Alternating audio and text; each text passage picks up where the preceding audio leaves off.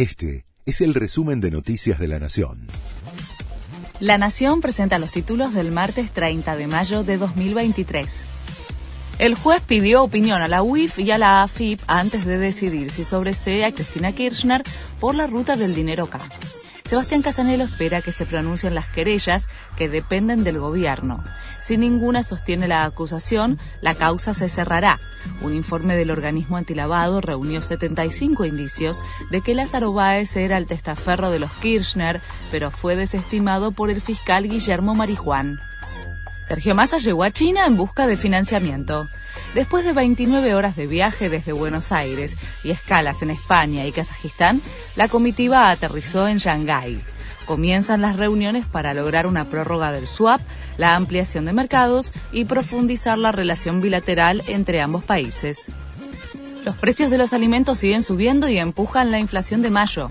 Según consultoras privadas, el rubro presentó un incremento de 7,8% en las últimas cuatro semanas. El INDEC dará a conocer el IPC de mayo el 14 de junio y los analistas estiman que puede llegar a ser más elevada que la del mes pasado, que fue de 8,4%.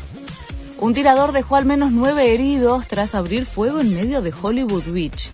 Fue después de una pelea. La policía detuvo a uno de los implicados. Tres de las víctimas fueron menores de edad. El hecho ocurrió en un popular destino a 32 kilómetros al norte de Miami, en Estados Unidos, durante el feriado nacional por el Día de los Caídos en Guerras. Terminó la fecha 18 del torneo de la Liga.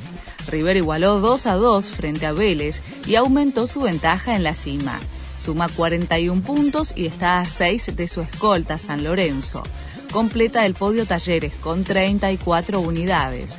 Quedan nueve jornadas para el final del campeonato. Este fue el resumen de Noticias de la Nación.